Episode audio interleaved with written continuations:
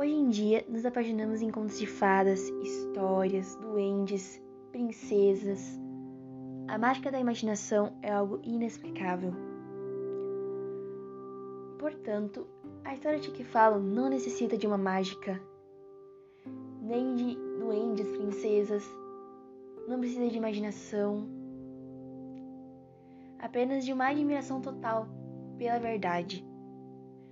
A história de que conta é real, se chama A Mala de Hannah. Em 112 páginas, a autora Karen Levine, esse livro foi editado pela Melhoramentos. O que me encanta é que esse livro, bom, nunca podemos jogar um livro pela capa. Esse livro tem uma capa que é a Hannah, como podemos ver. Ela deve ter por volta de uns 6 anos de idade, 5 na foto.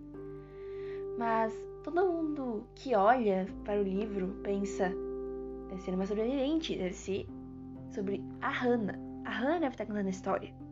Não, o livro é uma autobiografia? Sim. Mas não é sobre a Hannah. Não é a Hannah que fala. A Fumiko que fala. A garota que criou um museu pequeno para as crianças. Ela queria mo mostrar exemplares, mostrar artefatos, coisas. coisas legais. Naquela época era muito difícil de conseguir artefatos e essas coisas para museus. Certo dia ela conseguiu, e junto desses artefatos veio a famosa mala de Hannah. A mala era marrom, da, daquela época assim, da Segunda Guerra.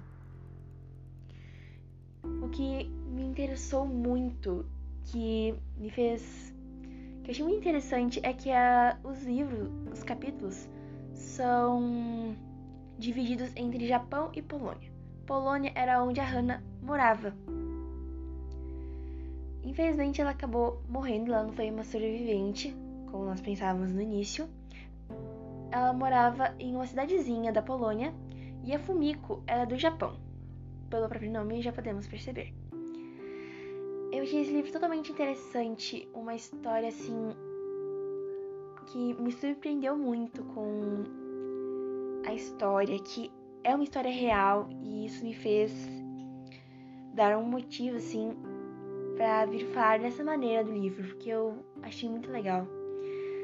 E obrigada por ouvir esse podcast adeus.